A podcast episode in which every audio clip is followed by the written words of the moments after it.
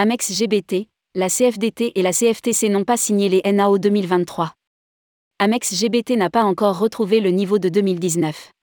Ça coince chez American Express GBT. Les deux syndicats représentatifs du personnel, la CFDT et la CFTC n'ont pas signé les NAO 2023. Rédigé par Céline Imri le mardi 21 février 2023.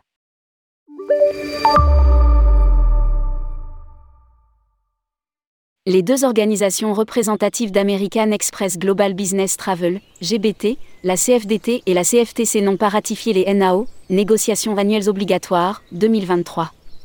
Dans un communiqué de presse face à L'inflation galopante, la guerre en Ukraine et la crise de l'énergie notamment. Les deux syndicats attendaient des NAO ambitieuses, compatibles par ailleurs avec la reprise d'activité de GBT.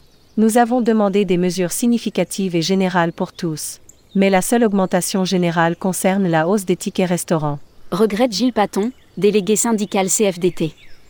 Dans le détail, les organisations représentant le personnel demandaient une enveloppe de majoration de la masse salariale à hauteur de 4% pour les augmentations au mérite, une augmentation générale des salaires de 8% pour compenser l'inflation, une mise en place de la PPV. Prime de partage de valeur, pour un montant de 1000 euros, une augmentation de la prime forfaitaire de travail à domicile à hauteur de 180 euros ainsi qu'une augmentation des tickets restaurants à hauteur de 15 euros. Nous ne sommes toujours pas revenus à 80% du business. Il y avait une très forte attente de la part des salariés, ils vont être très déçus. C'est d'ailleurs la première fois que nous communiquons à travers un communiqué de presse commun à l'intersyndicale.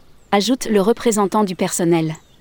Ce document précise les organisations syndicales s'interrogent et s'inquiètent sur l'avenir des négociations devant le peu de marge de manœuvre dont semble disposer la direction française soumise aux injonctions du groupe. Pour Yorick Charveria, vice-président et directeur général France d'Amex GBT que nous avons contacté.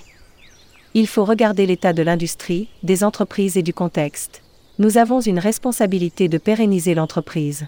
Nous ne sommes toujours pas revenus à 80% du business, nous oscillons entre 70 et 75% du niveau pré-pandémique.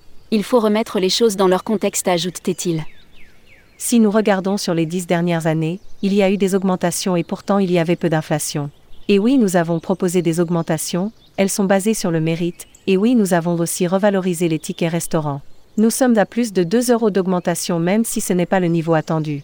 Quant à la prime de télétravail, nous sommes déjà très au-dessus des minima légaux. Je comprends tout à fait qu'il y ait des revendications, mais il faut aussi savoir défendre des choses raisonnables. Des propositions que les syndicats jugent trop ciblées ou au mérite, à l'exception d'une augmentation trop limitée des tickets restaurants. Publié par Céline Imri. Rédactrice en chef, tourmag.com.